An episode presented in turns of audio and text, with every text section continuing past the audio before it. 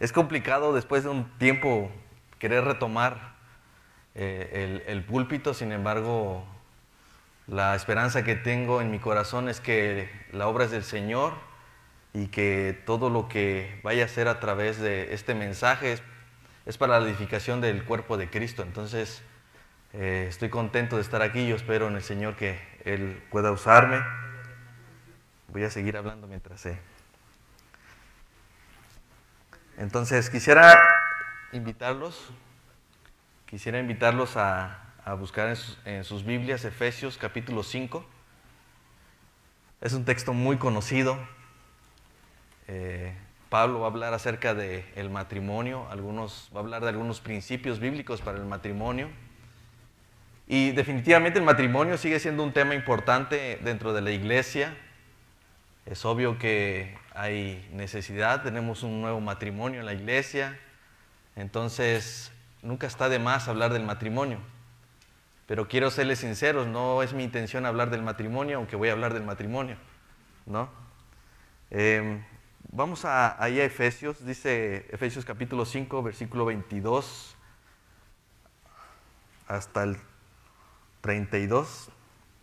Dice la escritura, las casadas estén sujetas a, sus propios maridos como al Señor, porque el marido es cabeza de la mujer, así como Cristo es cabeza de la, eh, de la iglesia, la cual es su cuerpo y Él es su Salvador.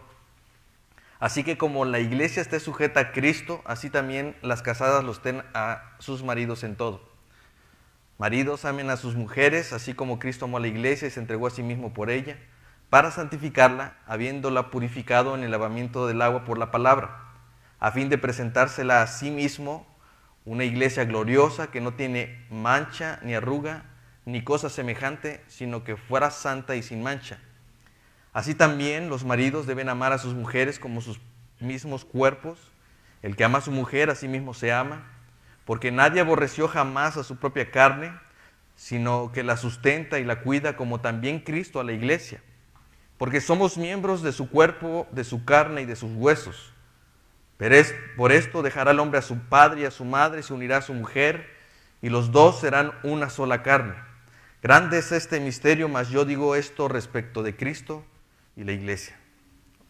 Señor bendito, estamos delante de ti, Padre, rogando que tú seas misericordioso con nosotros y que el mensaje de tu palabra, Señor, llegue a nuestros corazones. Te ruego que los oídos y los corazones de mis hermanos y aún el mío, Señor, se regocije al sonido de tu palabra, no de mi voz ni de lo que yo tenga que decir, Señor, sino de tu propia palabra, la cual tiene el poder para salvar, para transformar, para corregir, redarguir, para enseñar. Padre, te ruego que en este tiempo me ayudes a mí y ayudes a mis hermanos, Señor a quienes están en casa, a quienes están aquí presentes, Padre. Que me dé entender de acuerdo a lo que tú has hablado primeramente a mi corazón y que, Señor, todo esto sea con el fin de que tu iglesia sea edificada. Ruego, Señor, tomes el control de mis labios y aún mis pensamientos, Señor, sean iluminados por el estudio de tu palabra y que en este día, Señor, tu iglesia glorifique tu nombre y exalte te exalte a ti por sobre todas las cosas, Señor. Gracias te doy por el privilegio que nos das de estar aquí, Señor, y por la salud que nos has dado y por la vida, Señor. Gracias te doy en el nombre de Jesús. Amén. Bueno, hermanos, les decía, muchos conocen este texto. Eh, es muy famoso, siempre se usa para hablar del matrimonio. Y básicamente este texto está allí inmerso entre varios eh, consejos hacia la vida cristiana. Eh, Pablo está hablando acerca de cómo debíamos andar los hijos de luz, ¿no? Entonces, él comienza en el versículo 21, quiero, decir que ahí como que se, se, nota claramente que está hablando de algo diferente, pero él habla acerca de, eh, de someternos unos a otros en el temor de Dios. Entonces comienza el versículo 21 hablando de eso. Entonces, lo que sigue a continuación son las formas en las que los hijos que andan en luz debieran de conducirse en situaciones muy prácticas, en este caso como el matrimonio, pero más adelante va a hablar también de cómo eh, los padres eh, se someten de alguna forma a sus hijos, lo va a explicar bíblicamente, cómo los hijos se someten a los padres, eh, cómo el siervo se somete a su amo y viceversa, ¿no? Entonces está dando ejemplos muy claros y muy prácticos acerca de cómo el Hijo de Dios, los hijos de Dios deben de, cómo deben de andar, ¿no? Entonces, es, es allí donde eh, nos encontramos este texto. Obviamente no vamos a ver todo, ¿sí? Eh, todo, todo el contexto. Mi intención es poder avanzar lo más rápido posible, porque según ayer veía que tenía una introducción muy larga. Así que lo que quiero ver primero es cómo es que Pablo ve el matrimonio. Entonces yo quise llamar este subtítulo el matrimonio según Pablo. Pablo presenta algunos principios bíblicos para una relación matrimonial usando como modelo la relación entre Cristo y su iglesia. Creo que eso también ya lo había notado. Por ejemplo, primero habla acerca de las casadas y empieza a decirle que ella debe, debería de tener un sometimiento voluntario a la autoridad del varón, de su esposo, pero bajo la premisa de que ella está primeramente sujeta a Cristo. No hay manera en que la, mujer pueda y sepa someterse a la autoridad de su marido si no está primeramente sometida a la autoridad de Cristo. ¿Sí? Así lo dice el versículo 22, las casadas estén sujetas a sus propios maridos como al Señor. También a las mujeres se les dice que deben reconocer la autoridad de su marido como cabeza de la mujer. Dice en el versículo 23, porque el marido es cabeza de la mujer, así como Cristo es cabeza de la iglesia, la cual es su cuerpo y es su salvador. Es su salvador. De la misma manera, hermanos, el reconocimiento de esa autoridad es necesaria. Miren, a veces yo lo que noto en los matrimonios es que, sobre todo en este tiempo donde el feminismo se ha notado más, creo que ha sido también por la falta de liderazgo del hombre. Y de cierta medida, en cierta medida, es difícil para la mujer poder reconocer el liderazgo de un hombre que está apagado, ¿no? Es complicado. A veces eh, la mujer trata de motivar a su esposo y a veces comete el, error de impulsarlo demasiado o de atosigarlo demasiado.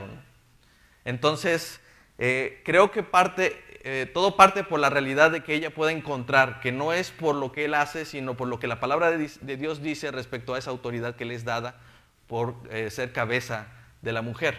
¿no? Entonces hay un reconocimiento a esa autoridad.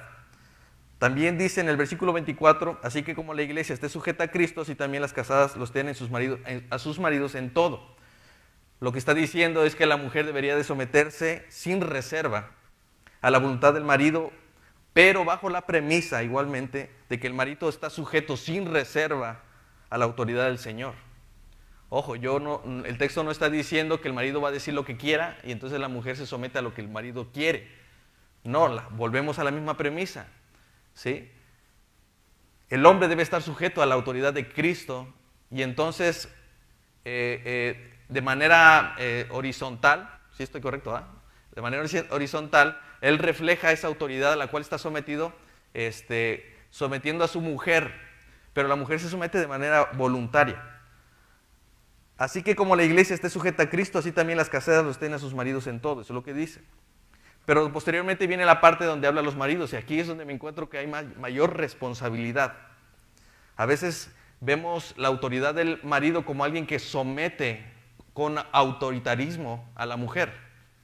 ¿sí? Sin embargo, lo que vemos es que el rol del hombre o, o la autoridad que tiene el hombre por ser cabeza de su hogar es básicamente de una responsabilidad. Miren, por ejemplo, el versículo 25 dice, maridos, amen a sus mujeres así como Cristo amó a la iglesia y se entregó a sí mismo por ella. El amor es incondicional. El amor pretende ser sacrificial. Se renuncia voluntariamente a sus derechos personales a, fin de servirle a ella. Ese es el, el sentido. El versículo 26 dice, para santificarla, habiendo purificado en el lavamiento del agua por la palabra. La responsabilidad principal, no digo que es es única del hombre, pero la responsabilidad principal de proveer enseñanza bíblica a su mujer es el hombre. Él tiene esa responsabilidad principal de santificar su matrimonio por medio de la exposición de la palabra.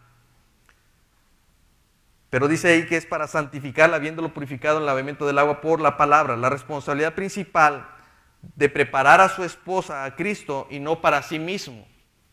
Miren lo que dice el versículo 27, a fin de presentársela a sí mismo una, una, iglesia gloriosa que no tiene mancha ni arruga ni cosa semejante, sino que fuese santa y sin manchas.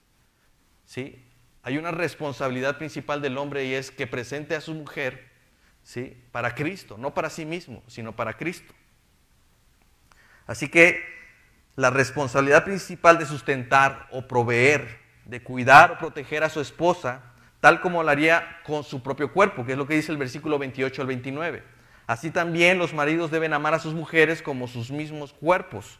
El que ama a su mujer a sí mismo se ama porque nadie aborreció jamás a su propia carne, sino que la sustenta y, la cuida como también a Cristo a la iglesia. Como les dije al principio, Pablo está haciendo uso de algunos principios bíblicos para ejercer un matrimonio que le agrade a Dios. Y aquí es donde voy a empezar a darme a hablar con cuidado para darme a entender lo que, lo que, lo que estaba estudiando yo anoche todavía. ¿Sí? Quizás uno de los errores que podemos llegar a cometer, hermanos, es que al leer este texto estemos creyendo que lo que Pablo está haciendo es comparar la vida del el hombre con la, con, la autoridad de Cristo. Es decir, el hombre debería ser como Cristo, pero no está diciendo que es Cristo. Y de, y de, la misma forma comparar los roles de la iglesia con los roles de la mujer. Es un poquito complicado, yo sé que es, es ahora un poquito confuso, pero voy a llegar al punto. Al contrario, Pablo no está tratando de decir que el marido representa a Jesús y que la esposa representa a la iglesia. Tengo, quiero tener cuidado con eso. En miren, un ejemplo, el versículo 22 dice, las casadas estén sujetas a sus propios maridos como al Señor. Pablo no está diciendo a las casadas que se sujeten a sus propios maridos porque ellos son como el Señor. No lo está diciendo así. Lo que él está diciendo, lo que él está diciendo es que las mujeres deben de someterse a a sus maridos porque hay una relación entre la iglesia y Cristo. Pablo quiere que se den cuenta que lo que está usando como ejemplo es la relación de Cristo con su iglesia. No quiere que se tome el atrevimiento de tomar a, Jesús como alguien que nosotros representamos como hombres. Quiero tener mucho cuidado con eso, pero quiero que me sigan. Así, Pablo no está diciendo las casadas deben sujetarse a sus maridos porque se parecen a Cristo. Si se dan cuenta, el Señor sigue presente en el texto. Los maridos no son el Señor, Cristo es el Señor en el texto. ¿Sí? Dice a sus propios maridos como al Señor. La pregunta que resuelve esto es, ¿de qué forma las casadas se sujetan a sus propios maridos? Perdón, al, Señor. Respuesta, de manera voluntaria. Entonces, así estén sujetas a sus, propios maridos de manera voluntaria. ¿Por qué? Porque no está hablando de la persona, sino de la relación entre Cristo y su iglesia. Así que lo que Pablo está haciendo aquí es hacer uso de la relación de unidad entre Cristo y la iglesia para que los esposos puedan imitar esa relación y así ejercer sus propios roles en su propio matrimonio. Ya lo había hecho antes Pablo. En el versículo 1 y 2 él está diciendo lo siguiente, sean pues imitadores de Dios como hijos amados. Y anden en amor como también Cristo nos amó y se entregó a sí mismo por nosotros, ofrenda y sacrificio a Dios en olor fragante. Miren, quizás nosotros no vamos a ejercer un amor perfecto como el de Cristo, pero sí podemos imitar la actitud que Cristo tuvo hacia, hacia nosotros, hacia su, iglesia. ¿Sí? Como entregándose a sí mismo como ofrenda y sacrificio de olor eh, fragante delante de Dios. O sea, nosotros no estamos llamados a sacrificarnos para salvar a alguien. Eso lo hizo Cristo. Nosotros no podemos salvar a nadie por, por hacer un sacrificio de muerte. No lo podemos hacer. Pero sí se nos llama a hacer un sacrificio. Entonces lo que Pablo está haciendo allí es hacer una relación. Mira la actitud que Cristo tuvo con su iglesia. No vas a ser Cristo, vas a tomar como referencia la actitud que Cristo tuvo por su iglesia. Vamos a ver otro ejemplo, en el versículo 23, porque el marido es cabeza de la mujer, así como Cristo es cabeza de la iglesia, la cual es su cuerpo y él es su salvador. ¿El hombre es salvador de su esposa? No lo es. Obviamente está hablando de la relación que tiene Cristo con su iglesia. Él es salvador de su iglesia. ¿Sí? ni la mujer es el cuerpo del hombre, los creyentes. Es decir, la iglesia se somete voluntariamente y con gratitud a Cristo porque les ha dado una razón. ¿Cuál es esa razón? Él los salvó, Él nos ha salvado. Entonces, Él está diciendo la motivación del por qué las mujeres se someten, ¿sí? igual como la iglesia se somete a Cristo, es porque Él es el salvador de su iglesia. ¿Sí? Miren el versículo 25, maridos amen a sus mujeres así como Cristo amó a la iglesia y se entregó a sí mismo por ella, a fin de presentársela a sí misma una iglesia gloriosa que no tuviera mancha ni arruga ni cosas semejantes, sino que fuera santa y sin mancha. El hombre no está sirviendo a su esposa para presentársela a sí mismo. ¿sí? En el matrimonio no está haciendo eso. Tiene un beneficio y una aplicación práctica. El hecho de que veamos una mujer que está sometida a la autoridad de Cristo y que nosotros hayamos hecho esa labor de ministrarles con la palabra, trae un beneficio. Traerá un beneficio. La mujer está siendo transformada al orden bíblico. Pero eso trae un beneficio para mi vida matrimonial. Sin embargo, dice la escritura que es para presentársela a sí mismo, es decir, a Cristo. Mi trabajo como hombre como cabeza del hogar es trabajar sobre mi mujer, exponiéndole la palabra de Dios, pero para presentarla a Cristo. Todo este trabajo es para presentarla a Cristo. Después dice el 28, así también los maridos deben amar a sus mujeres como a, a sus mismos cuerpos. El que ama a su mujer, a sí mismo se ama. La referencia es muy simple y muy clara. El hombre y su mujer son una sola carne. Y por sentido común, nadie aborrece su propio cuerpo, es lo que está diciendo el texto. Por tanto, si ambos ahora son uno solo, entonces el cuidado y el sustento de su vida matrimonial se resume en el cuidado natural, por instinto. ¿sí? Lo que resulta de allí, de ese cuidado, es porque se han vuelto una sola carne. Nadie aborrece jamás, jamás a su propio cuerpo. Si ahora la mujer y el hombre han hecho una sola carne, entonces el cuidado y el beneficio de cuidar a tu mujer es porque te amas a ti mismo, ¿no? Eso debería ser un cuidado natural e instintivo, por instinto natural. Nadie aborreció jamás a su cuerpo. Entiendo que hay ah, ciertos factores que han trastornado la imagen de Dios sobre nuestro cuerpo y a veces tenemos quizás malos hábitos de alimentación, no cuidamos con ejercicio, etc. Esas son muchas cosas que pueden eh, notarse en la forma de cuidar nuestro cuerpo, pero en esencia, si tú preguntas a una persona, él trata de hacer lo mejor para cuidar su propia vida, ¿no? Nadie se deja morir aun cuando está enfermo. Todos protegen su propio cuerpo. Entonces, lo que está haciendo Pablo aquí, hacer una referencia, es cambiar a hacer una ilustración. Si se dan cuenta, ahorita mismo ya no está hablando del cuerpo de Cristo. Está hablando simplemente de lo que es natural y obvio. Cualquiera cuida su propio cuerpo. Si es así, entonces quien cuida a su mujer, quien le provee y la protege, está haciendo un cuidado de su propia alma. ¿Sí? Dice en el versículo 29, porque nadie aborreció jamás su propia carne, sino que la sustenta y la cuida como también Cristo a la iglesia. Ahí volvió otra vez. Así como Cristo sustenta la iglesia.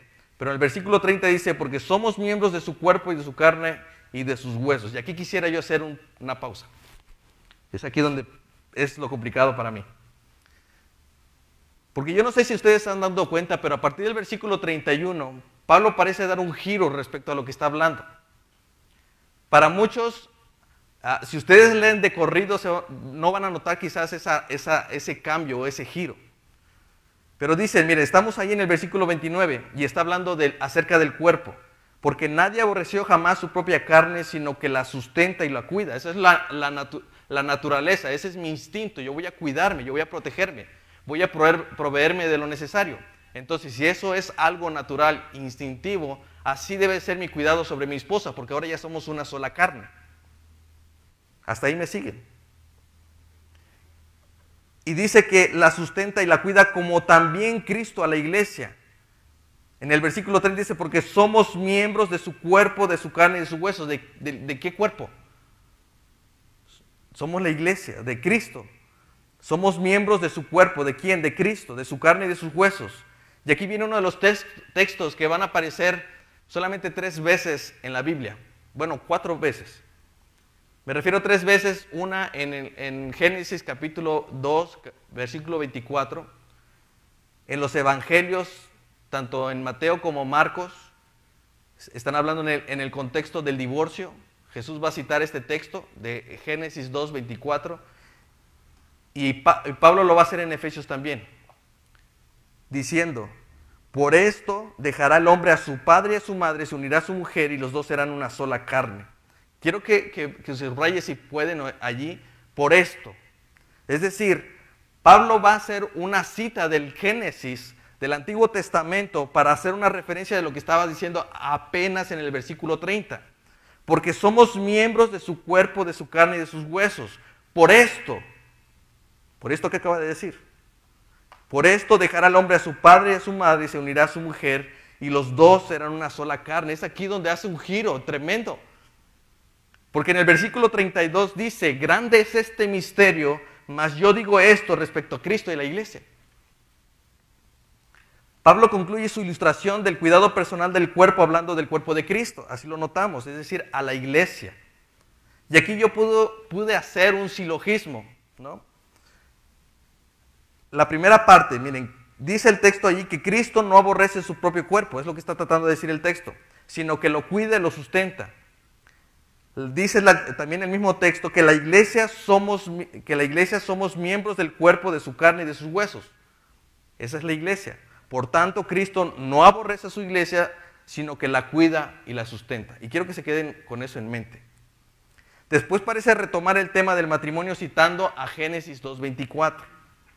Pero él concluye el tema haciendo una revelación a un misterio que, había sido, que no había sido tan claro hasta este momento. ¿Sí?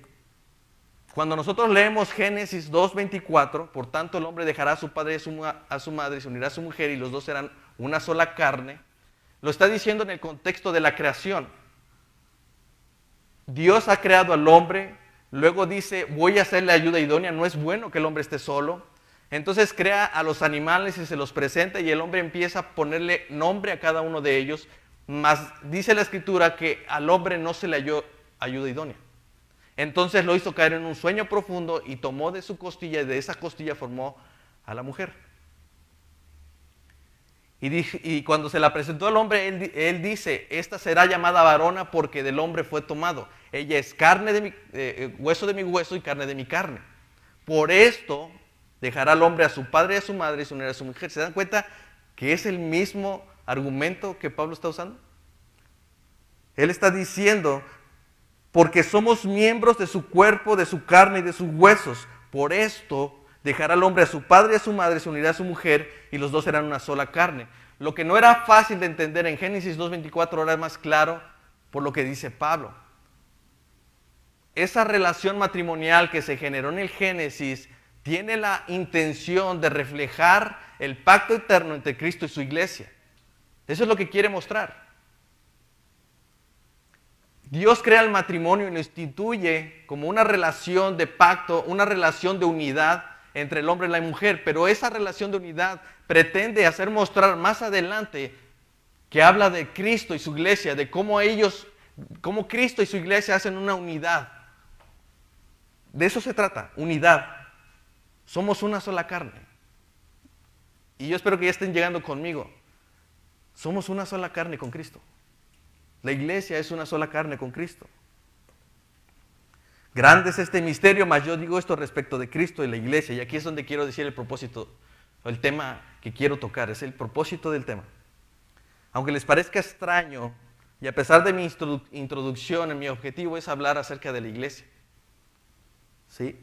Es evidente que lo que estuve hablando es el matrimonio. Sin embargo, mi intención ahora es hablar del matrimonio más importante que podemos conocer. El matrimonio entre Cristo y su iglesia. Cuando, cuando estuve tratando de, estudiar este versículo, eh, mi, cabeza explotaba. Y no porque yo hubiera hecho un descubrimiento extraordinario, doctrinal, no, no, nada de eso. Sino que me doy cuenta lo fácil que es pasar por alto algunos detalles. ¿no? Yo tenía dudas si Pablo estaba hablando en Efesios 5 acerca del matrimonio entre un hombre y una mujer o quería hablar siempre del matrimonio entre Cristo y su iglesia. Yo, no, yo llegué a tener la duda de, si, de cuál era la, la intención de Pablo, porque él concluye diciendo, yo digo esto respecto de Cristo y su iglesia. Somos cuerpo, dice, somos, somos miembros de su cuerpo, de su carne y de sus huesos. Por esto dejará al hombre a su padre y a su madre, se unirá a su mujer. Pero Pablo dice, pero esto yo lo digo de, respecto a Cristo y su iglesia. Entonces digo, o sea, Pablo, ¿qué quería hablar? ¿Quería hablar de el matrimonio entre un hombre y una mujer, como el que tenemos cualquiera de nosotros? ¿O quería hablar de nuestro matrimonio con Cristo? Y yo creo que las dos son reales, las dos son verdaderas, las, ambas, de ambas cosas quería hablar. Así que eso no significa, hermanos, si quisiera tocar ahora esta parte, pero esto no significa que la relación matrimonial de Cristo y su iglesia sea disfuncional, porque vamos a ver algunos principios que vamos a utilizar para este matrimonio. Entendemos que hay principios bíblicos para manejar un matrimonio entre un hombre y una mujer, pero mi pregunta es, ¿habrá principios bíblicos para manejar un matrimonio, nuestro matrimonio con Cristo? Y eso es verdad, y esto no significa que el matrimonio de Cristo y su iglesia sea disfuncional. Al contrario, es funcional pero gracias a Cristo y a pesar de su iglesia. Ahora voy a tratar de explicarme. Miren, según, según Pablo que está diciendo quién es la iglesia, somos nosotros, ¿no? ¿Quién es la cabeza de la iglesia? Es Cristo, evidentemente. En esta relación Cristo es perfecto y perfecciona su iglesia. Pero Pablo está hablando de la iglesia como una que parece perfecta, una que es digna de imitar. Voy a tratar de explicarme un poco más. Imagínense que en su trabajo su jefe va a hablar acerca eh, de, va a hacer una referencia para poder hacer una, hablar acerca de una relación laboral perfecta. Y tú sabes, mira, siempre en todo trabajo hay un compañero que se la pasa de flojo, llega tarde, eh, quizás el compañero siempre se la pasa comiendo o está en el chisme. Solo lo estoy diciendo como ejemplo, no, no, no lo digo por nadie. Pero imagínense que este jefe quiere hablar acerca de una relación laboral perfecta. Y para hacer esa referencia usa como ejemplo a este hombre, a ese compañero que llega tarde, a ese compañero que no termina su trabajo a tiempo. ¿Qué pensarían? Es a lo que me refiero cuando Pablo está haciendo referencia de Cristo y su iglesia. De Cristo lo entiendo, Él es perfecto, pero de su iglesia él está haciendo una referencia de lo, de lo idónea que es la relación de, la, iglesia con Cristo. Pero si nosotros notamos cómo es la iglesia, diríamos, esa iglesia es demasiado perfecta a como nosotros lo vemos en la iglesia local. Entonces, lo que vemos es que Pablo está haciendo un ejemplo con la misma iglesia que somos nosotros. Él dice, miren, ustedes deberían sujetarse a sus maridos como Cristo, eh, como la iglesia se sujeta a Cristo, que es la cabeza. Y parece ser que la iglesia está sujeta a Cristo. Pero imagínense, está hablando de nosotros. De verdad estamos sujetos a Cristo. Es, de esta iglesia que está hablando. Pablo usa, está usando una referencia de una iglesia que parece tener todo o padecer de todo, y aún así Pablo quiere usarlo como una referencia para decir, mira, así deberían de ser las mujeres. Miren a la iglesia. ¿Sí me están siguiendo? A esa iglesia que parece perfecta según Pablo. Creo que cuando leemos Efesios 5 damos por sentado que la iglesia está llevando a cabo su rol. Pero si nosotros nos miramos a nosotros mismos como esa iglesia de la que Pablo está hablando, algo no concuerda. Ahora, no quiero ser pesimista, yo no estoy diciendo que la iglesia no es así. Pero creo que hay principios que nos van a ayudar a ejercer ese matrimonio ¿sí? de mi relación como iglesia hacia Cristo. Vamos a tratar de ver otra vez los principios que Pablo está usando en Efesios 5. Por ejemplo, versículo 22, las casadas estén sujetas a sus propios maridos como al Señor. Como veíamos la sujeción de la mujer hacia el marido es voluntaria. Por tanto, la sujeción de la iglesia a su Señor es voluntaria, o al menos así debería de ser. Se debería someter con gozo a la autoridad de su Señor. Sin embargo, parece que la iglesia está tropezando con esto. Cada vez es más común ver a iglesias apartarse de la autoridad de Dios, de la autoridad de su palabra. ¿Se han dado cuenta cuántas iglesias están aceptando doctrinas incorrectas? ¿Se han dado cuenta cuántas iglesias están aceptando ideologías dentro de sus iglesias? Se han ido apartando poco a poco de la verdad de Dios, de la autoridad de su palabra. Le llaman Señor, pero no admiten su autoridad. Han dejado el deleite y el gozo de experimentar la gloria de la obediencia. Su rechazo viene quizás del deseo de querer tomar el control como lo que, hizo, lo que quiso hacer Eva en el principio. ¿Se acuerdan en Génesis? Dice la escritura que ella quería controlar a su marido. Así muchas iglesias locales desean tomar el control de la autoridad y dirigirse a sus propios, bajo su propio rumbo. Han sido engañados tales como la, serpiente engañó a Eva. Dice 2 de Corintios 11:3, pero me temo que como la serpiente con su astucia engañó a, Eva, sus sentidos sean de alguna manera extraviados de la sincera fidelidad a Cristo. Debemos tener cuidado, hermanos. Quiero, quiero hacer énfasis siempre en esto. Nosotros tenemos una relación matrimonial con Cristo ahora. Pero ¿estamos cuidando esto? ¿De verdad la iglesia se está sometiendo a Cristo? Me parece que muchos, muchas iglesias y muchos de nosotros hemos sido engañados como la serpiente engañó a Eva. Y hemos sido seducidos. Y nos hemos extraviado desde la sincera fidelidad a Cristo. Hemos dejado de ser fieles a Cristo. El versículo 23 dice, porque el marido es cabeza de la mujer, así como Cristo es cabeza de la iglesia, la cual es su cuerpo y es su salvador. La iglesia debería de reconocer la autoridad de Cristo como cabeza de la iglesia. Mi pregunta es, iglesias, ¿estás, estás reconociendo la autoridad de Cristo? Él dijo en, en Mateo 28, Toda potestad me es dada en el cielo y en la tierra. Él está diciendo, miren, la autoridad es mía. Y Él está enviando, diciendo, vayan por tanto a ser discípulos a las naciones, bautizándolos en el nombre del Padre, del Hijo y del Espíritu Santo. Y aquí yo estoy con todos ustedes hasta el fin del mundo. Pero la iglesia parece que ha olvidado su gran comisión. Creo que el temor pudiera estar allí porque hemos olvidado poco a poco que Cristo es nuestro Salvador. Digo, yo no estoy hablando de arriesgar nuestras vidas, pero ya somos salvos.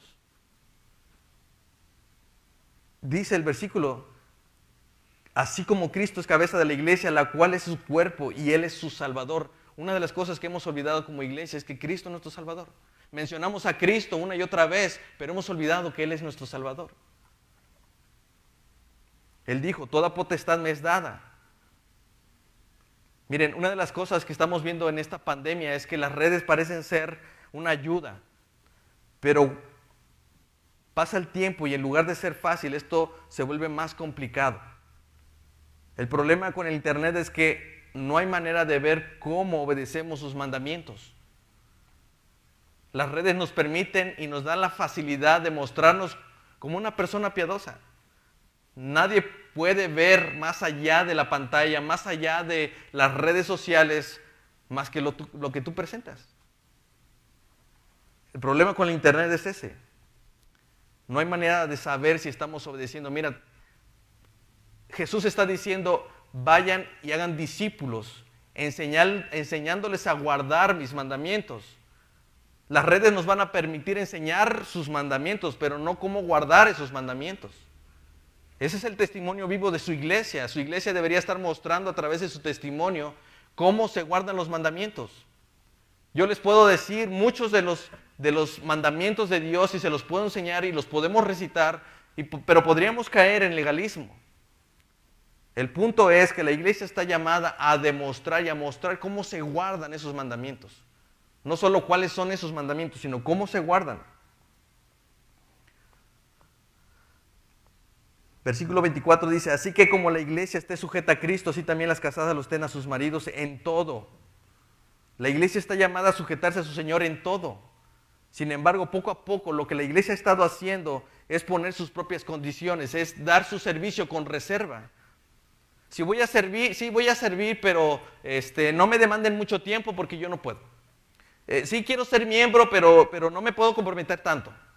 Eh, sí voy a aportar y voy a dar mis diezmos y mis ofrendas, pero me tienen que decir cómo lo manejan. Quiero ir a la iglesia, pero yo no quiero que me obliguen a leer la Biblia. Eh, estamos en una iglesia que está poniendo condiciones, está poniendo reservas a su servicio a Dios. Dice que las, la, iglesia está llamada a sujetarse a su Señor en todo. Dice, así que como la iglesia está sujeta a Cristo, así también las casadas lo estén a sus maridos en todo. Si las mujeres pueden estar sujetas a sus maridos en todo es porque la iglesia está sujeta a Cristo en todo. El cristiano de ahora se ha vuelto más un consumidor, hermanos. Solo viven, vienen los domingos o se conectan con el fin de ver qué es lo que la iglesia les ofrece. Nos hemos vuelto más bien como llaneros solitarios. Yo vivo mi vida para Cristo, yo soy de Cristo y nada más, pero yo a su iglesia no la quiero. Dice el versículo 25, maridos, amen a sus mujeres así como Cristo amó a su iglesia y se entregó a sí mismo por ella. El 26, para santificarla, habiéndola purificado por el lavamiento del agua por la palabra.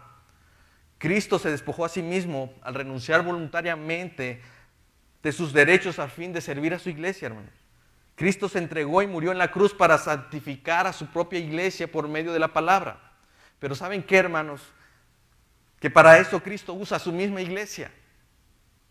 Cristo es el que perfecciona su iglesia, Él es el que la renueva, Él es la que la lava y la que la santifica por medio de la palabra. Pero ¿qué creen? Es la iglesia la que provee la palabra mediante los sermones, mediante la predicación, mediante el evangelismo.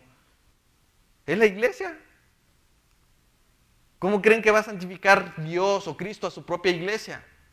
Usando su propia iglesia, dice Efesios 4, 11, 13, y él mismo, Cristo, constituyó a unos apóstoles, a otros profetas, a otros evangelistas, a otros pastores y maestros, a fin de perfeccionar a los santos para la obra del ministerio, para la edificación del cuerpo de Cristo.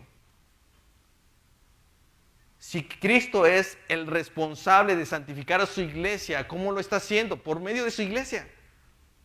Él ha constituido, ha levantado hombres y mujeres que están al servicio de Dios para la edificación del cuerpo de Cristo.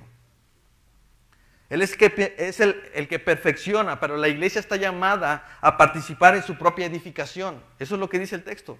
Somos instrumentos de la iglesia, pero también para la iglesia. Cristo santifica su iglesia, pero su iglesia es la depositaria de su verdad. Eso es lo que dice 1 Timoteo 3:15, que somos columna y baluarte de la verdad. Nosotros guardamos su verdad.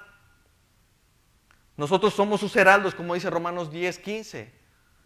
Somos nosotros quienes anunciamos con nuestros labios sus virtudes. Los creyentes somos piedras vivas, hermano. No solamente estamos haciendo un edificio, somos piedras vivas con las cuales Dios está edificando un, un templo espiritual.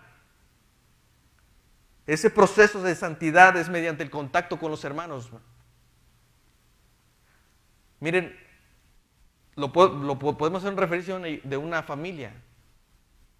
¿Cómo, se edifica esa familia si no es confrontada? ¿Qué pasaría si tú y tu esposa vivieran separados, pero dijeran somos marido y mujer? ¿Cómo creceríamos como familia? ¿Cómo crece en santidad la iglesia si no hay nadie que me reprenda? No hay nadie que me vea, nadie que me vigile, nadie que esté atento a lo que estoy haciendo o lo que no estoy haciendo. Las redes no me permiten ver eso. Yo no sé qué está viendo el hermano en internet, yo no sé si está bien con su esposa, yo no sé si está criando sus hijos. Yo solamente veo en las redes imágenes y fotos bonitas con sus hijos. Eso es todo lo que veo. ¿Eso significa que está haciendo lo suyo? Así que, ¿de qué manera la iglesia crecerá en santidad si no es a través de esa convivencia? Si no hay nadie que mire nuestra vida a la luz de la palabra. ¿Con qué fin? A fin de presentársela a sí mismo como una iglesia gloriosa que no tiene mancha ni arruga ni cosas semejantes, sino que fuera santa y sin mancha. Miren, la responsabilidad principal de sostener, de proveer y de proteger a su iglesia es de Cristo. Pero ¿qué creen? Él también lo hace a través de su iglesia. Si esa es la responsabilidad de Cristo, entonces la responsabilidad también es de la iglesia, proveer, cuidar, proteger. La iglesia cuidando y protegiendo a la misma iglesia. Claro que Dios tiene el control de todo, pero usa su iglesia. Así que somos un solo cuerpo con Cristo, porque somos miembros de su cuerpo, de sus huesos y de su carne. Así que no debes extrañarte si, si la palabra dice que debes de amar a tu Señor. Entonces y, que Cristo habla a su iglesia, entonces tú también deberías de amar a, su iglesia. Como dice primera de Juan 4:20, si alguno dice yo, yo amo a Dios y aborrece a su hermano, es mentiroso, porque él no ama a su hermano a quien ha visto. ¿Cómo puede amar entonces a Dios que no ha visto? Amar a Cristo es amar a la iglesia, es preocuparse por ella, involucrarse por ella. Mire, Pablo dice en 1 Timoteo 2.14 que Cristo se dio a sí mismo por nosotros para redimirnos de toda iniquidad y purificar para sí un pueblo propio, celoso de buenas obras.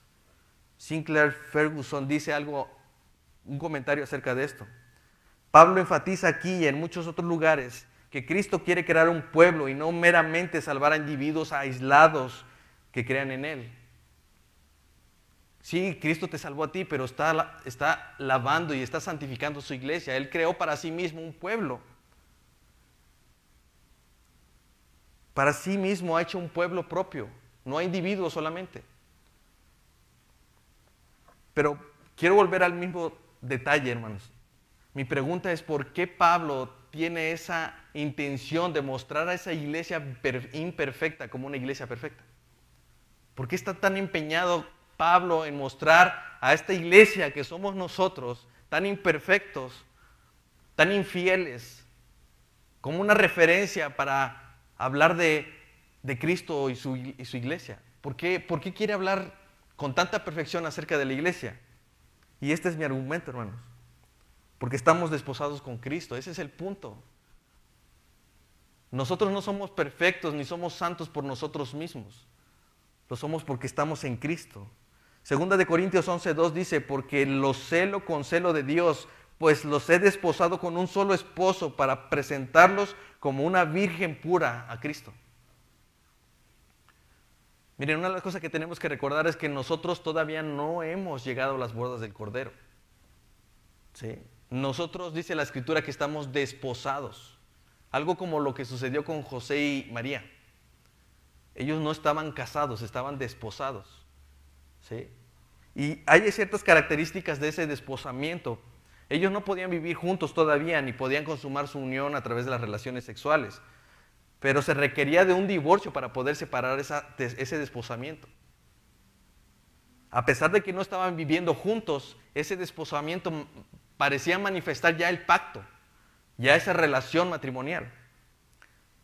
Entonces la intimidad estaba reservada para el día de la boda, Mientras tanto había un pacto de fidelidad aun cuando no estaban viviendo juntos. ¿Se imaginan? Nosotros nos está comiendo por estar con nuestra novia, ¿no? Y ellos eran, digamos, tenían una, una relación de pacto sin estar casados. Pero ese pacto de desposamiento no se podía disolver a menos que hubiera un divorcio, según la cultura en aquel tiempo. Así es Cristo con su iglesia. La unión matrimonial será consumada en las bodas del Cordero. Mientras tanto, estamos sellados por Dios para Él y nos ha entregado como símbolo de ese pacto, de que Él nos promete que nos, se va a casar con nosotros. Nos ha dado las arras del Espíritu. Segunda de Corintios 1.22 dice, el cual también nos ha sellado y nos ha dado las arras del Espíritu en nuestros corazones. Dios no teniendo que prometer nada y a pesar de nuestra infidelidad, Él nos promete que se va a casar con nosotros. Y nos da las arras de su espíritu en nuestros corazones. Pablo dice, yo los he presentado como una virgen pura. Pablo insiste en mostrar a la iglesia como una iglesia perfecta. Pero ¿saben por qué? Porque se va a casar con el que es perfecto, con Cristo. El segundo argumento que tengo de por qué Pablo insiste en esto es que somos un solo cuerpo con Cristo. Somos una sola carne con Cristo. Eso es lo que está diciendo, porque somos miembros de su cuerpo, de su carne y de sus huesos. Por esto dejará al hombre a su padre y a su madre y se unirá, a su mujer, y los dos serán una sola carne. ¿Quién, ¿Con quién será una sola carne? Cristo con su iglesia. Nosotros somos una sola carne con Cristo ahora mismo.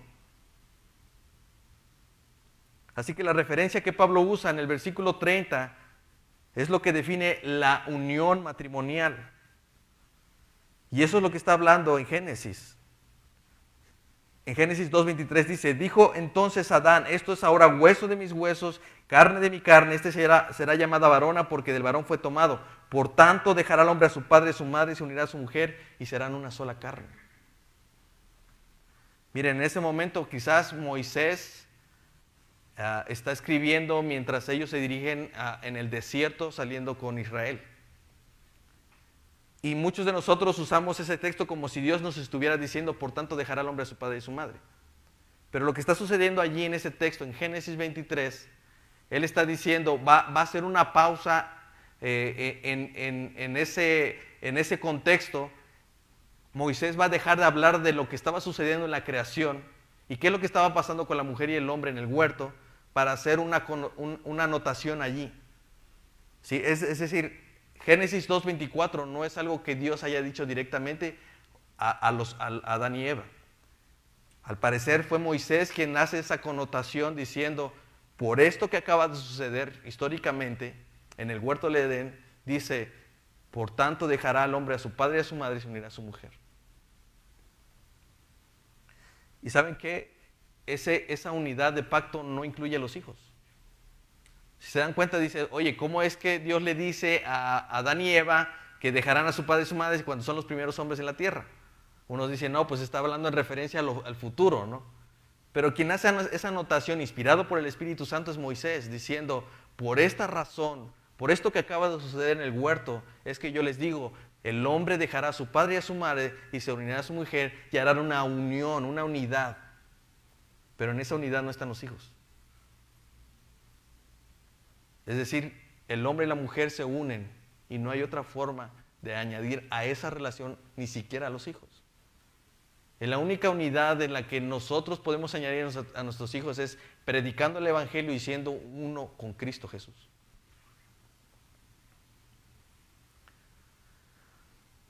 Entonces, en ese, en ese sentido, hermanos, el regalo de una mujer para Adán provee una imagen para entender el regalo de la iglesia a Cristo. Eso es lo que quería prefigurar en Génesis.